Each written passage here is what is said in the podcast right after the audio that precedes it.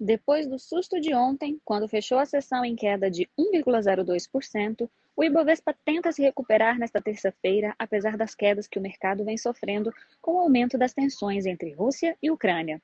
O presidente Vladimir Putin reconheceu duas regiões separatistas da Ucrânia e agravou o conflito ao enviar tropas para a região. Em contrapartida, os Estados Unidos anunciaram sanções a quem negociar com as regiões separatistas. A ONU condenou as decisões da Rússia e afirmou que as próximas horas serão críticas. O impacto foi imediato no petróleo. O barril do Brent chegou a bater 99 dólares e 50 na manhã de hoje. O mundo e o mercado acompanham a situação torcendo para que a paz prevaleça. No Brasil, o ministro Edson Fachin assume hoje a presidência do Tribunal Superior Eleitoral. Ele ficará no cargo até agosto, quando Alexandre de Moraes assumirá o cargo para comandar as eleições.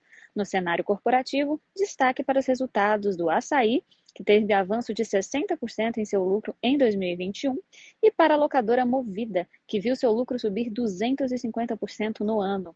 Te desejamos um bom almoço e até amanhã.